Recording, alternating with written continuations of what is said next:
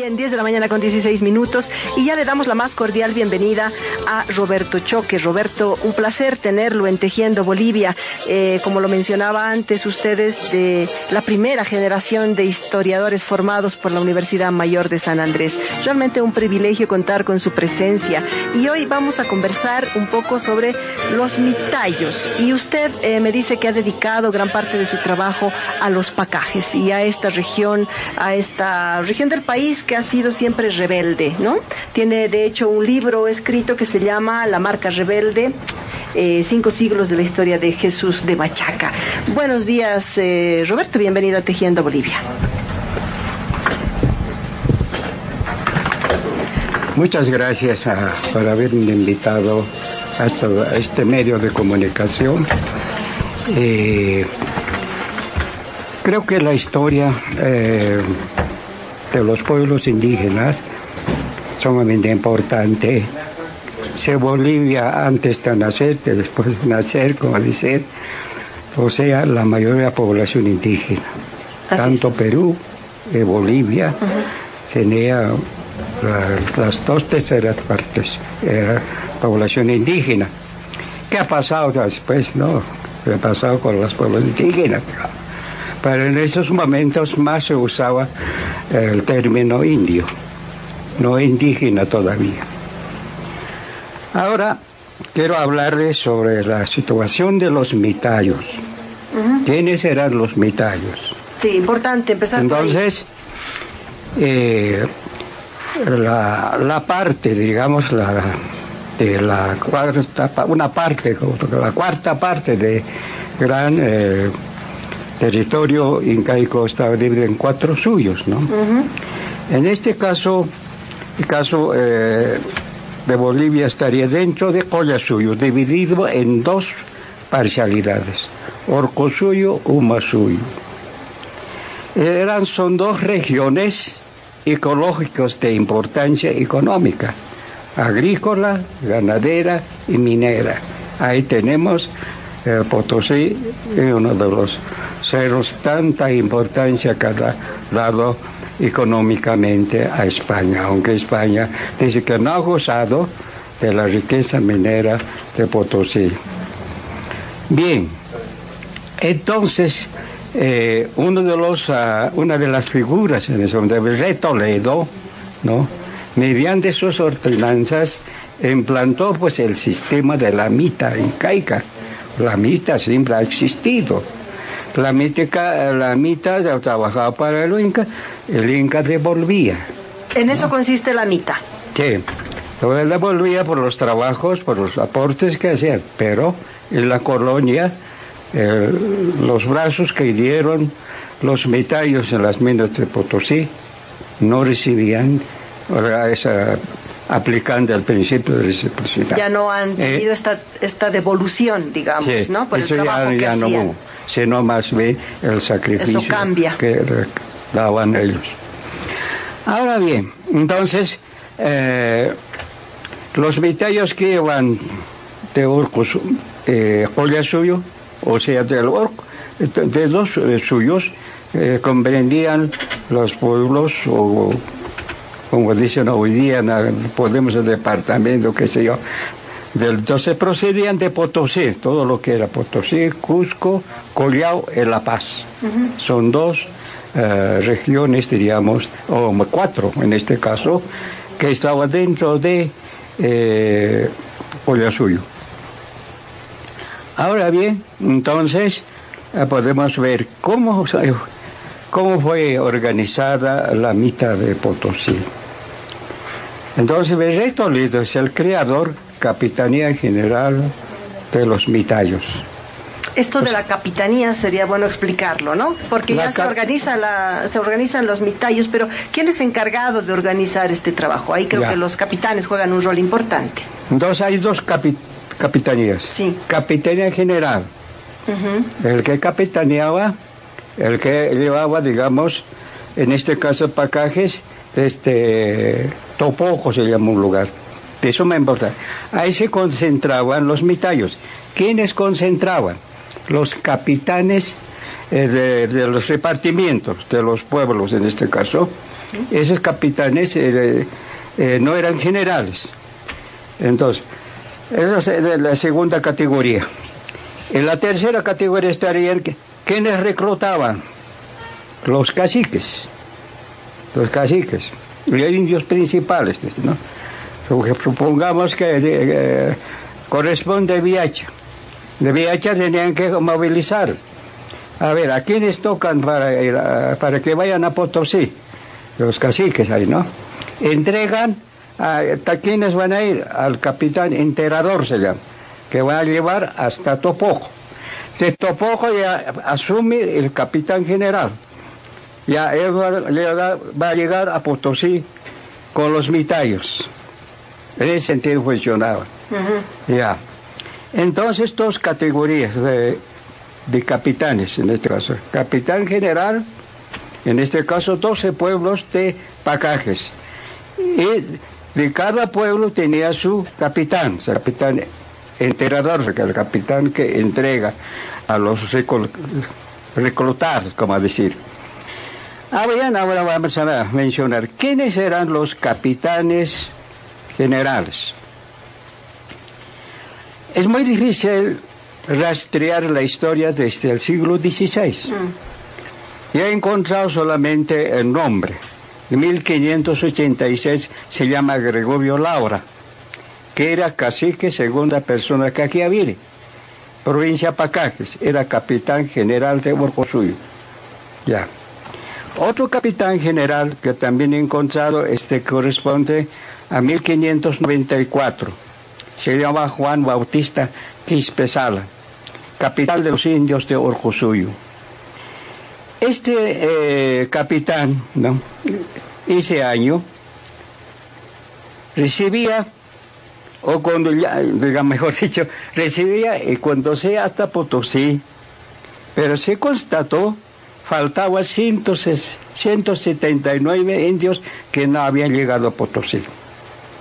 De los otros habían llegado, en este caso, Paca, eh, de Pacajes, Huaque, Huiacha, Machaca, La Chica, Caquiavire, Caquengora, Callapa. En total, dice, 550 indios faltos.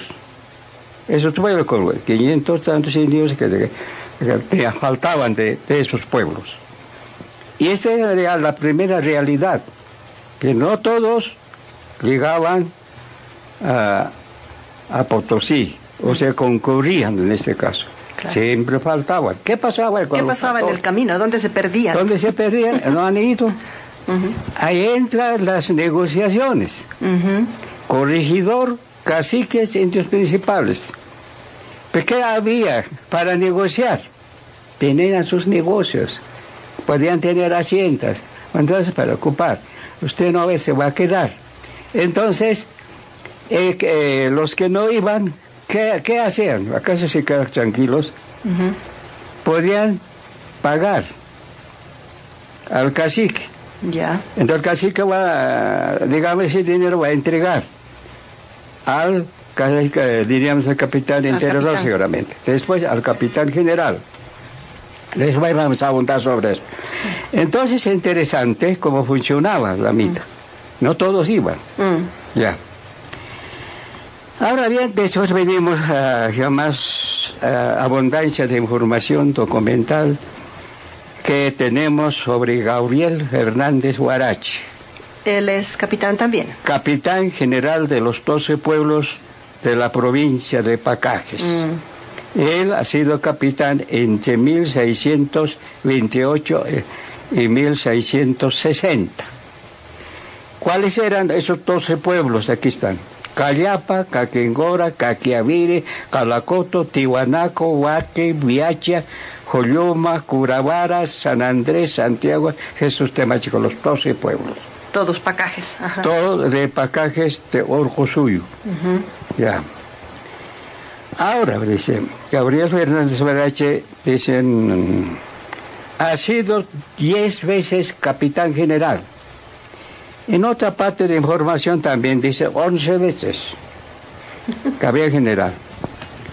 ¿Qué ha hecho en ese tiempo de capitán? Si los indios no todos iban. Claro, se rebelaban seguramente. Se rebelaban, ¿no? Con, No querían ir. haciendo, atacándose, ¿no? Claro, Escapando. escapando. Sí. Ahí, algunos se iban a lugares distantes. Claro, Se volvían cimarrones, dice. Ahí dejaban la, la, re- la religión cristiana, se, dejaban todo. Se huían, digamos, a los lugares más alejados del altiplano. sí. Ya. Quizá lejos de estas 12 regiones pacajes, ¿no? Eh, sí. Para evadir O sea, ir a la mina. Hacia las, eh, al oriente, eh, Claro. al norte de La Paz, donde, donde estaban los llamados salvajes, Sí. ¿no? Ahí se iban. A ese lado.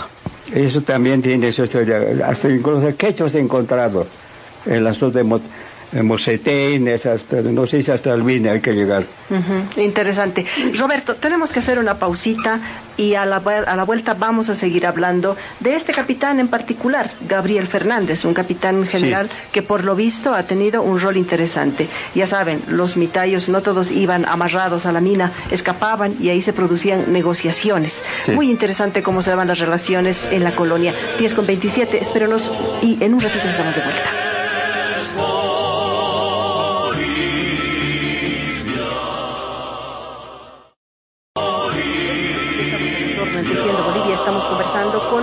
Choque, historiador, docente de la Universidad Mayor de San Andrés. Y en la pausa, Roberto, estábamos conversando sobre una cosa que yo considero importante de comprender, y es la estructura que nos trae, la estructura organizacional, digamos, social o de gobierno, mejor dicho, la estructura de gobierno que trae España. Es el virrey, el rey, perdón, de España, que eh, pone sus delegados en América, ¿no? Estos son los virreyes. Después de los virreyes hay otro grado de mando más inferior, que serían los gobernadores. Por debajo de los gobernadores, ya en lugares eh, más regionales, digamos, están los corregidores. Los corredores, sí. Ellos serían como la, el eslabón más bajo de la estructura de gobierno que trae España. Y ahí entran los, capi- los caciques, que ya son indios, Sí. ¿no? Y ellos son también parte de la estructura de gobierno. Claro, Los caciques son del- parte de la estructura de gobierno, aunque claro, en un, en un espacio mucho más local, digamos, ¿no?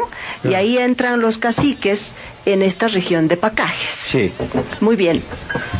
Habiendo comprendido esta, esta estructura de gobierno, es importante comprender el rol que jugaban los capitanes, porque los capitanes están por debajo de los caciques, ¿no? Sí. ¿Estamos entendiendo bien? Ya. Ahora bien, ¿qué pasa con los capitanes y qué pasa con este capitán general que ha sido tan reiteradas veces elegido, Gabriel Fernández? Bueno, Gabriel Fernández, eh, bueno, pues, también son descendientes de otros caciques importantes, porque muchas, bueno, puede ver por qué Gabriel Fernández Barak.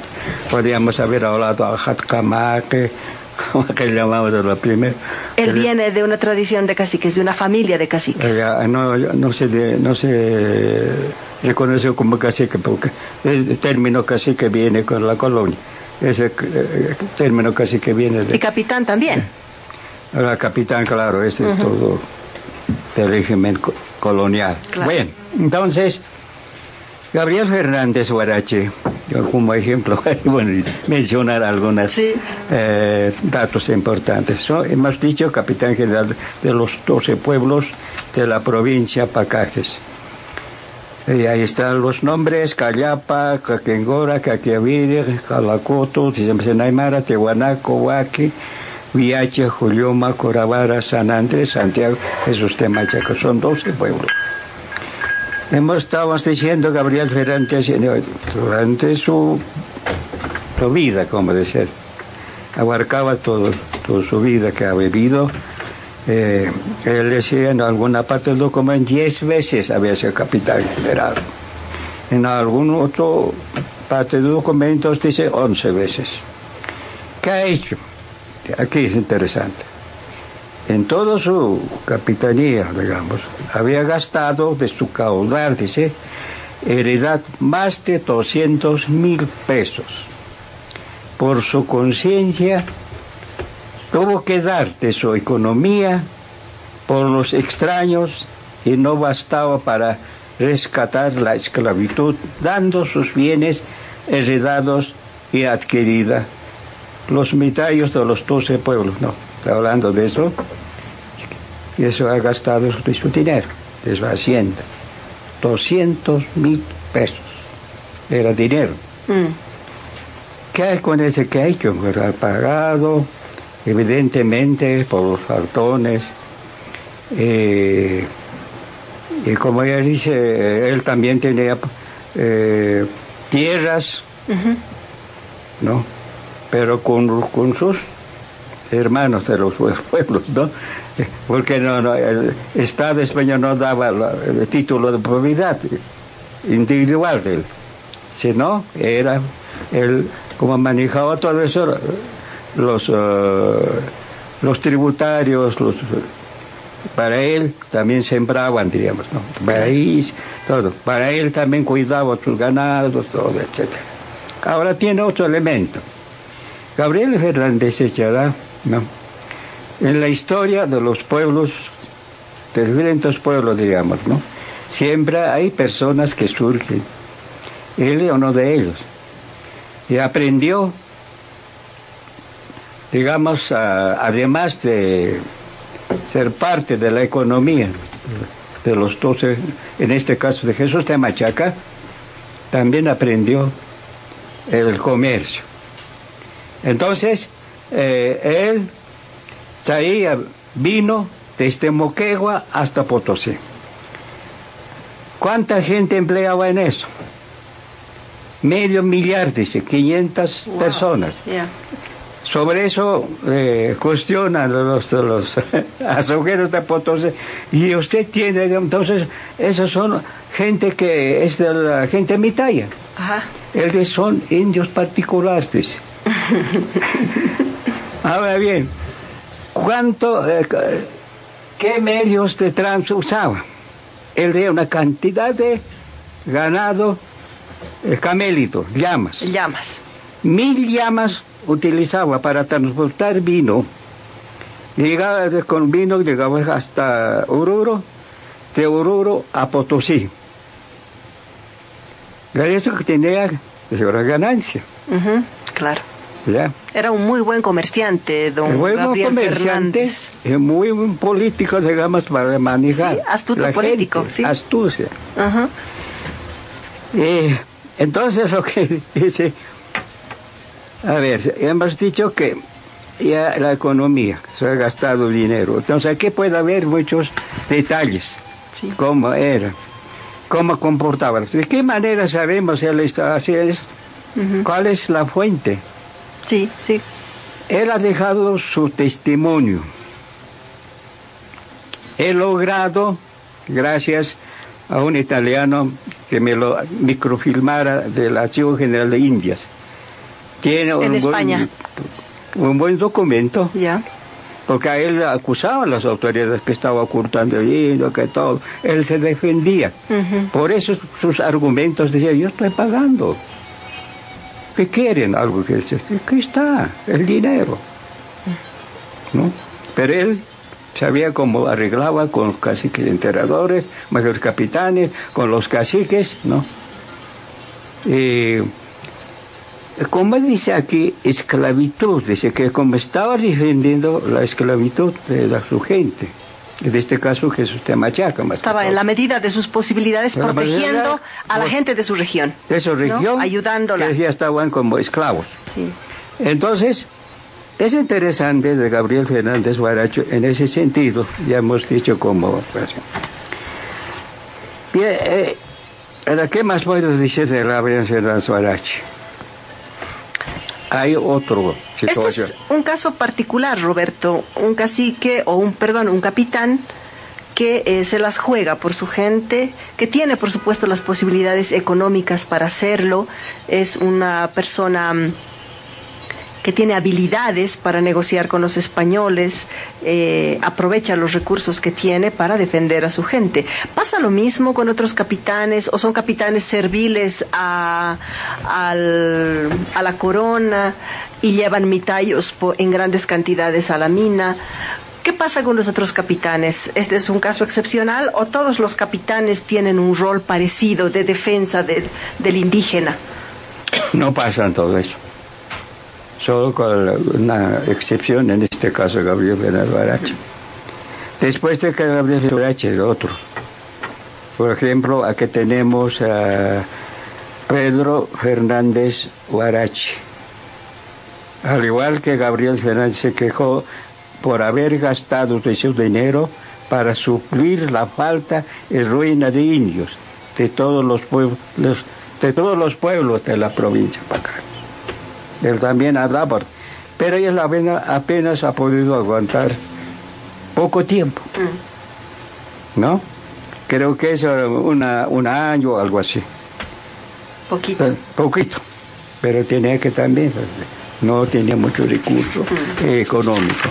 Entonces, otro que sucede, digamos, no es que sucede propiamente, sino que eh, intermedian, digamos, en, ese proceso de, de, mil, no, de 1628 hasta 1660. Otro se llama Pedro Fernández Huaracha. Fue capitán general de la mitad de Potosí tres veces acudió pese a las faltas que padecían los dichos pueblos por estar desiertos y aniquilados de indios, supliendo con su plata para mingar a otros en lugar de los que se habían ausentado o huido. Mm. O sea, estaba pagando para suplir, para mingar.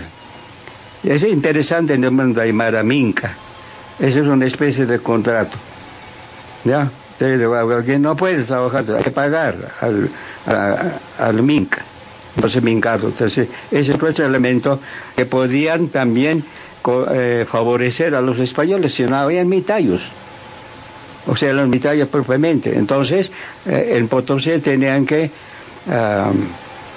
contratar a la gente eh, con ese nombre de mitad. Me, me dicho, Minca de Minca. Entonces Minca debe crecer ya, mucho más allá, porque va a ir creciendo eh, los mitallos, los indios de cédulas de los mitallos. En todo caso, la minca es como más favorable para los indios, ah, ah. porque ya les pagan algo, ya los contratan. claro, primero justificaba el eh, capitán general, pero allá eh, los mineros, los azogueros, tenían que pagar. Ya, Muchos seguramente falta cuánta gente era, eh, digamos, mingado, digamos, eh, en Potosí. Pero después de que ya, eh, digamos, los ermitaños, digamos, se han convertido allá como propiamente mingados en Potosí, ya, ya no, pues tenían que pagar a los españoles, ¿no? En este caso los, los azogueros. Entonces, en ese sentido es interesante conocer, ¿no? Ahora, ¿cómo dice que vamos a ir a, ese tema? Los mitallos en las minas, pues, ¿qué pasaba con la gente? ¿Qué pasaba con la gente que iba a Potosí a trabajar? ¿Qué, pasaba con la gente que estaba ahí sacrificándose ahí? Los indios mitallos, desde los primeros momentos de la mitad, estaban considerados como afortunados, puesto el que más desvalido tenía 150 a 200 ovejas, tierras en que sembraba. Pero después de haber sido obligados a concurrir a las minas de Potosí, se convirtieron fugitivos o cimarrones, porque les han quitado sus instancias, chacras, tierras particulares. El más me, como diría, modesto económicamente, tenían ¿no? sus tierras, su ganadito. Es decir, los mitayos, eh, a los mitayos les pagaban con tierras, con ovejas, ¿eso quiere decir usted? ¿Este de qué tenían tierras? Sí. No, no son pagos de... No es por la, mitad. No es por la mitad. Ese viene a desde la Perre Toledo. Mm. Perre Toledo, eso la hace la visita general. Entonces Berre Toledo, la visita general, como hubiera comprado todo el territorio de los pueblos indígenas. Claro. Entonces Jesús te marcha cargado de oro, no se llevaban de para comprar sus tierras. Entonces quiere decir que tenían sus tierras comprar por algo y ahora tenían que pagar tributo, todo, etcétera. Ahora entonces, ahora la mitad es otra carga, ¿no? Entonces cuando estos ya, no podían ir, tenían que ir a otro lado, perdían sus tierras, perdían sus armas, todo. Mm. A eso se está refiriendo. Entonces esa es una situación que, eh, que pasaba. De manera que los mitayos acaban siendo fugitivos. Sí, fugitivos. Claro, no todos. Sí. Mitayos se pueden obligados a extraer la plata. El ablijito indio que tenía el trabajo de noche no se le pagaba, ni restituía, restituía y trabajaba por amor de Dios a quien libra este rigor que juzgue, dice, y demande este trabajo sin paga. No se paga porque no ha cumplido. Trabajaba, no cumplían otros. O sea, ya no alcanza su fuerza. Claro.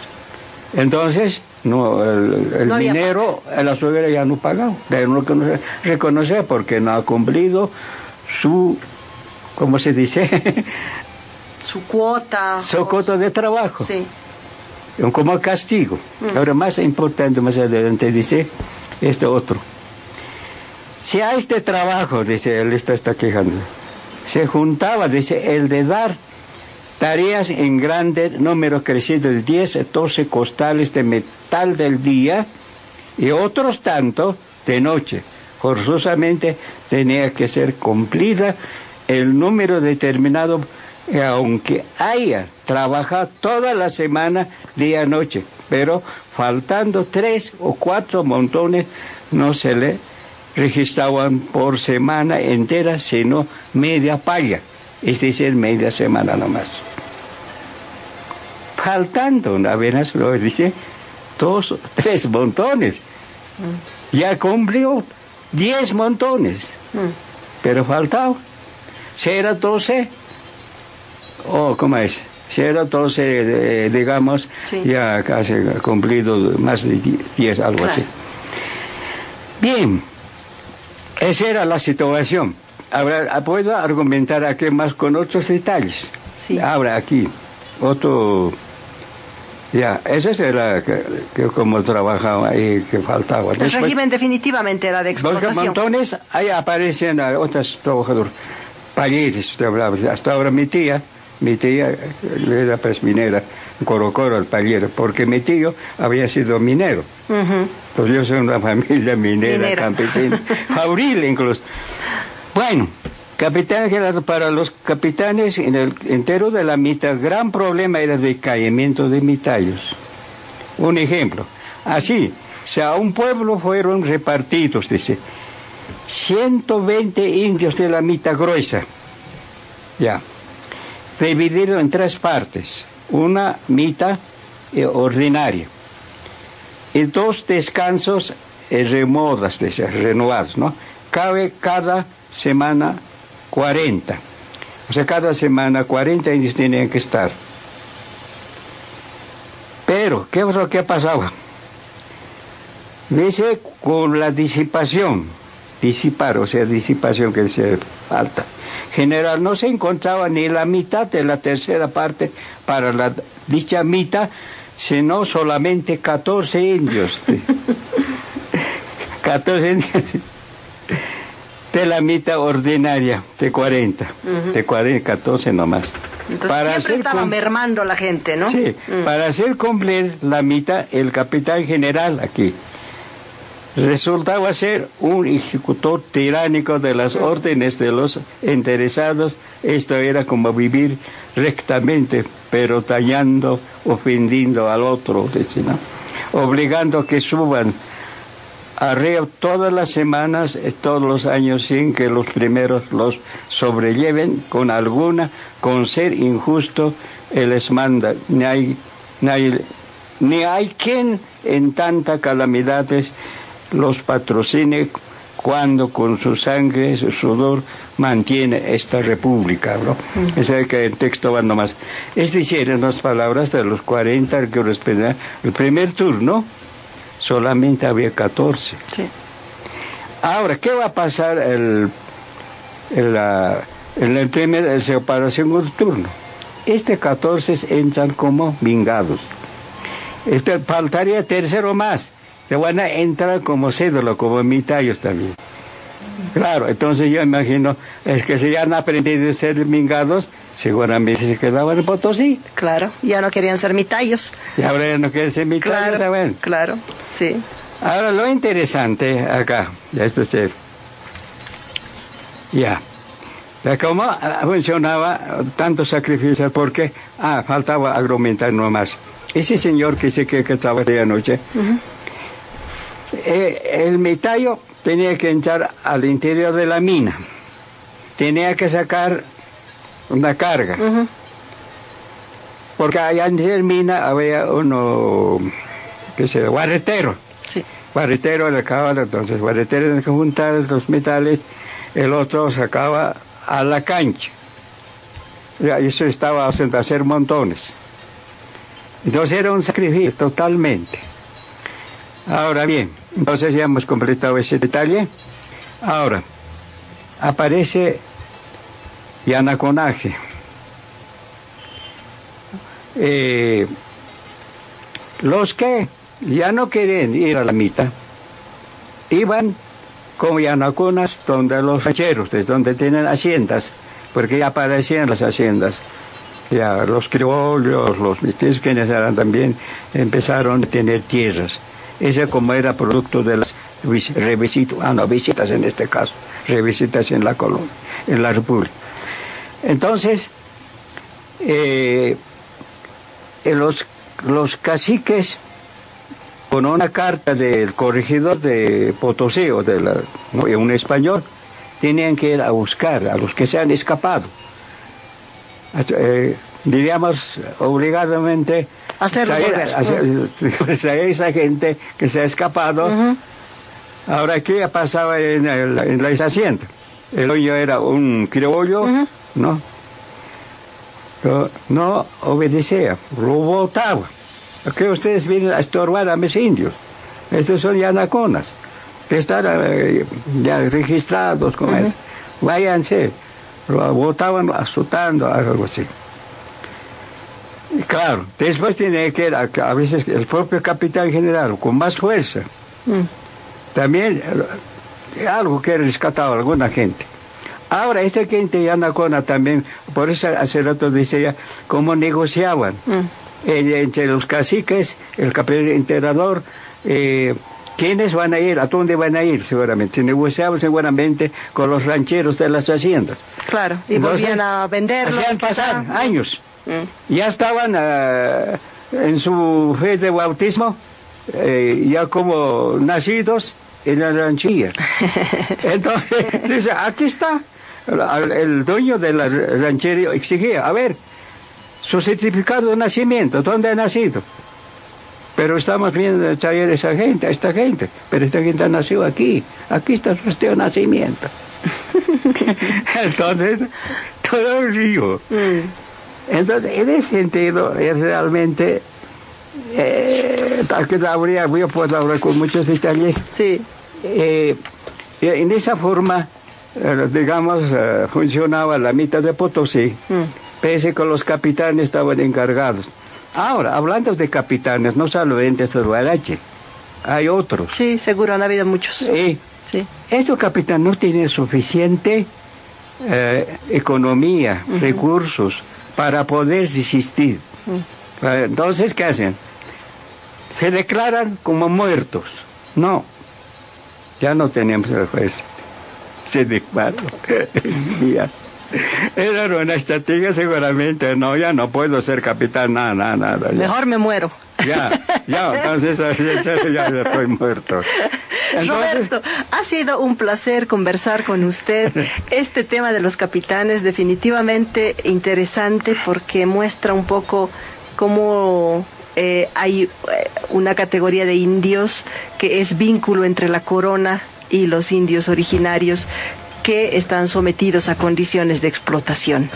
Em, hay mucho más que decir, por supuesto. El tiempo nos queda corto siempre. Le agradezco mucho por haber estado en este espacio y lo esperamos, ojalá en una ocasión futura, para seguir conversando sobre estos temas y sobre pacajes, que usted ha hecho muchísima investigación en esa zona. Gracias nuevamente. Son las 10 de la mañana con 56 minutos. Permítanos una pausita en Tejiendo Bolivia y ya estamos de retorno con otro tema.